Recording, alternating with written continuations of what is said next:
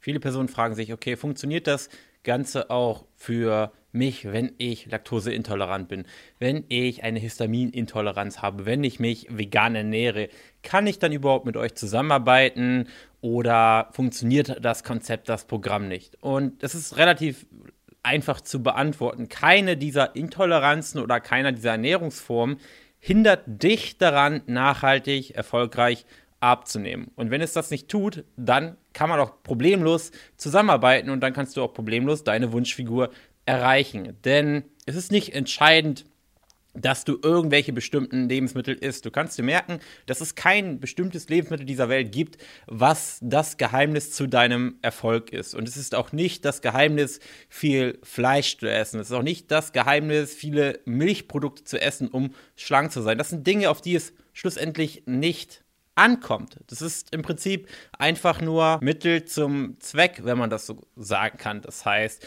es gibt natürlich Grundprinzipien, die funktionieren, die vorteilhaft sind, um eben ein schlankes ja, Leben zu führen. Und das äh, bezieht sich zum Beispiel auf Makronährstoffe, auf Mikronährstoffe, auf andere gesunde Gewohnheiten. Und wie man diese erreicht, ist schlussendlich nicht entscheidend. Die kann man mit Milchprodukten erreichen, kann man auf vegane Art und Weise erreichen, wenn man auf ein paar Dinge achtet. Die kann man mit einer Histaminintoleranz erreichen. Die kann man auf fast jede erdenkliche Art und Weise erreichen. Und das sollte dir klar werden. Es führt oder es gibt immer Wege, um bestimmte Dinge zu erreichen. Das heißt, kleines Beispiel, wenn eine Person sagt, ja, ich möchte viel Eiweiß konsumieren, aber ich ernähre mich vegan dann ist das kein Problem. Dann schaut man eben, okay, welche veganen Lebensmittel haben denn viel Eiweiß? Und da gibt es zum Beispiel Tofu-Produkte. Und ähm, da gibt es, wenn man jetzt sagt, okay, ich esse aber auch keine Sojaprodukte, okay, dann gebe ich zu, dann ist man natürlich in der Flexibilität schon etwas eingeschränkt, wenn man vegan ist und keine Sojaprodukte konsumieren möchte. Aber dann gibt es auch Lupinprodukte, gibt es Erbsenprodukte oder man bezieht das Eiweiß durch Gemüsesorten, die eben viel Eiweiß enthalten. Und anders als viele Leute denken, enthalten viele Gemüsesorten ja deutlich mehr Eiweiß, als man im ersten Moment vielleicht denken mag, weil den Fehler, den immer viele machen, ist zu schauen, ah, okay, ich möchte mich jetzt eiweißreich konsumieren, ob das jetzt notwendig ist oder nicht, sei mal dahingestellt. Ähm, und jetzt schaue ich hinten auf die Verpackung, wie viel Eiweiß hat es denn pro 100 Gramm? Und dann schauen Sie, okay, Fleisch hat Rindfleisch 120 Kalorien auf 100 Gramm und es hat pro 100 Gramm 21 Gramm Eiweiß, 22 Gramm Eiweiß, wie auch immer. Oder vielleicht nur 20 Gramm Eiweiß. So, und dann gehen sie hin und nehmen den Brokkoli und drehen ihn um und sehen, ah, okay, pro 100 Gramm hat der Brokkoli nur 3 Gramm Eiweiß. Ist natürlich von Packung zu Packung ein bisschen unterschiedlich, aber und dann kommt man zum Entschluss, okay, das ist ja eine schlechte Eiweißquelle, das ist ja Fleisch schon deutlich besser. Aber es ist eben nicht so sinnvoll, immer nur pro 100 Gramm zu schauen, weil wenn du abnehmen möchtest, dann sagst, dann begrenzt du dich ja nicht nach oben hin mit, der, mit dem Limit, okay, ich esse am Tag 2000 Gramm Lebensmittel. Machst du ja nicht. Wenn überhaupt, würdest du dich ja von den Kalorien her nach oben hin begrenzen, wenn auch nicht bewusst, indem du Kalorien zählst, aber unbewusst möchtest du ja deine Kalorien möglichst reduzieren, um abzunehmen. Wäre jedenfalls sinnvoll.